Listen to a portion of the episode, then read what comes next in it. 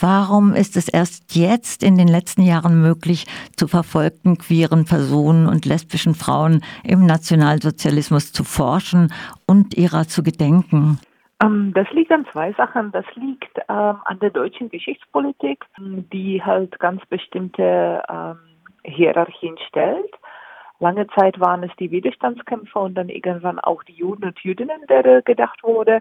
Und erst in den letzten fünf oder zehn Jahren stellen wir uns Fragen nach Intersektionalität der Verfolgung. Aber wenn man so will, man kann auch die Verfolgung dekolonisieren. Und äh, der zweite Grund ist die lang anhaltende Homophobie äh, der Bundesrepublik. Ähm, es war relativ spät, dass in Westdeutschland die Strafbarkeit des queeren Verlangens abgesetzt worden ist. Es ist erst vor fünf Jahren, dass die Strafen oder Vorstrafen der schwulen getilgt worden sind. Und ähm, man konnte sehr genau bei der alten Regierung sehen, wie die Versuche der queeren Opfer im Bundestag zu gedenken immer an Widerstand der CDU scheiterten. Im Übrigen ich meine, der 27. Januar war am Freitag. Ich habe ziemlich viele Interviews gegeben und es war schon in den sozialen Netzwerken, sagen wir mal, berät zu sehen, dass da auch viele Leute gesagt haben, das sollte nicht passieren. Es waren Juden. Warum reden wir über die anderen Gruppen? Und es war zum Teil schon sehr unangenehm. Etwas äh, anderes ist im Übrigen einer schwarzen Frau Jasmina Kunke passiert, die äh, sehr viel unterwegs auf Twitter ist die am 27. Januar darüber getweetet hat, dass man auch der schwarzen Opfer des Narzissmus gedenken soll. Und äh, sie wurde Opfer von ziemlich viel rassistischen Beleidigungen. Und das finde ich eigentlich schade und das finde ich unmöglich für die vielen Probleme, die wir in Großbritannien haben. Gedenkt zum Beispiel der Holocaust Education Trust ganz natürlich auch der queeren Opfer und der schwarzen Opfer, egal wie die Zahlen waren und egal wie das Ausmaß der Verfolgung war. Und da würde ich mir wünschen in Deutschland, dass das Gedenken inklusiver und etwas weniger aggressiv vorgeht. Es war ja jetzt auch äh, im letzten Jahr das erste Mal, dass eine Gedenkkugel für Lesben im, in Ravensbrück aufgestellt wurde. Und äh, ist das eigentlich einzigartig? Weil es war ja auch was ganz Neues, diese Auseinandersetzung oder eigentlich hebe ich auch darauf ab, was Sie gesagt haben. Mhm. Die Gesellschaft ist ja auch tendenziell antisemitisch und aber auch homophob in der Verknüpfung. Es war einzigartig und es war nicht einzigartig. Wir haben diese sozusagen Grassroots-Initiativen für die Gedenken ähm, durch äh, die westliche Welt seit den 1980ern. Es gibt ein Homo-Monument in Amsterdam, den äh, die lokalen Aktivistinnen und Aktivisten durchsetzen konnten. Wir haben das Gedenken in der Gedenkstätte Dachau ähm, und 2010 äh, kam auch das äh, Monument, das Denkmal für die Homosexuellen in Berlin im Tiergarten. Und da hatten wir schon so ein bisschen den ersten Akt des Widerstandes, ob auch der lesbischen oder der queeren Frauen gedacht werden darf. Da war ich noch nicht dabei engagiert, da schrieb ich mein erstes Buch, wie Sie erwähnten, über Theresienstadt. Aber ich habe mich dann so seit 2014, 2015 angefangen zu engagieren bei den Gedenken an die lesbischen Frauen.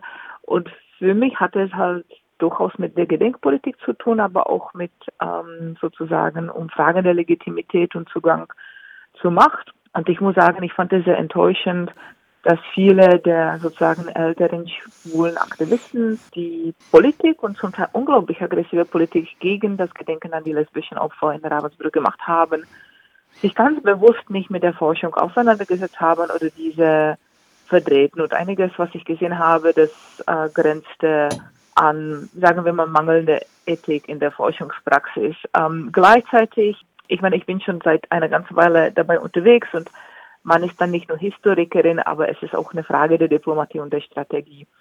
Und ich bin immer der Ansicht, man muss sich überlegen, wie viel Exposure, wie viel Sauerstoff gibt man diesen Leuten. Letzten Endes suchen sie nur Randale zu machen. Und deswegen ist es, glaube ich, am klügsten, so wie sie es machen, sich an das halb volle und nicht das halb leere Glas äh, zu engagieren, also zu fokussieren. Wir haben es in Ravensbrück in der Gedenkstätte erreichen können ja, die Auseinandersetzung war lang und dreckig und ermüdend, aber es ist ein großer Tag und es ist ein großer Triumph und es ist unglaublich bedeutsam, gerade für die jungen queeren Leute, dass sie nun auch eine Geschichte haben. Eine Geschichte gerade beim Holocaust ist unglaublich sinnstiftend und somit sind wir nicht mehr Staub. Und es ist auch noch viel zu tun, denke ich, oder? Es ist viel zu tun und ähm, ich habe ein paar Mal am 27. Januar zu den Medien gesagt, was ich halt schade finde und irgendwo auch sehr, wie das sagt man auf Deutsch, infuriating, also sehr ärgerlich, ist, dass die große Hetero-Majorität sich benimmt, als wäre queere Geschichte eine Angelegenheit für queere Leute, während sich die queeren Leute mit der ganzen Welt auseinandersetzen. Ja. Und das ist ja. mir schon ein paar Mal passiert. Mir ist es auch passiert im Nachhinein zu 27. Januar, wo Jasmin Löchner, eine herausragende Journalistin bei äh, Spiegel Geschichte, einen äh, ganz tollen Artikel über Verfolgung der queeren Frauen geschrieben hat. Wenn das die HörerInnen noch nicht gelesen haben, will ich Ihnen und euch diesen Artikel sehr empfehlen. Und in diesem Artikel bin ich zitiert. Uh, und wissen Sie, es ist zum zweiten Mal in meinem Leben, dass ich im Spiegel zitiert werde. Das ist für mich eine tolle Sache. Aber es ist auch toll, dass ich Spiegel mit dem Thema auseinandersetze und zwar so gut, denn nicht alle Artikel in Spiegel sind gleich toll. Und ich schickte diesen Artikel an eine Freundin, deren äh, Eltern in Theresienstadt äh, verfolgt worden sind, die auch meine Arbeit unterstützt. Und sie sagte, warum schickst du mir den Artikel? Und sagte, naja, du kannst Deutsch und du interessierst dich für den Holocaust. Und sagte, naja, aber nicht für den queeren Holocaust, nimm es nicht persönlich. Und ich bekomme von allen möglichen Bekannten immer ganz viel zu queeren Sachen zugeschickt, auch wenn es mich jetzt nicht unbedingt brennend interessiert. Und ich glaube, das ist schon sozusagen eine Augenklappe, die auf Vorsetzung von diesen ähm, Vorurteilen vorsetzt. Und das ist das Wichtigste, das sich verändern muss, dass äh, queere Angelegenheiten und queere Geschichte nicht mehr ein Nischenthema ist, sondern dass es an den Universitäten weit gelehrt wird. Ich meine, Freiburg und Heidelberg sind dann ganz wichtige Ausnahmen mit dem Projekt über lesbische Geschichte, aber dieses Projekt ist bei weitem nicht so gut gefördert und finanziert, wie er sein sollte. Und ich will auch mal sagen, es ist kein Zufall, dass ich in Freiburg von dem NS-Dokumentationszentrum eingeladen worden bin. Und ich freue mich wahnsinnig darüber. Aber nie von der Uni, auch wenn die Freiburger Uni für Holocaust-Forschung eigentlich super bekannt ist. Das ist eines der prestigeträchtigsten Orte, wohin man eingeladen werden kann. Und wie Sie hören, ist mein Deutsch eigentlich okay. Äh, bei Ihrer Forschung haben Sie da viele Widerstände und auch bei den äh, Veröffentlichungen?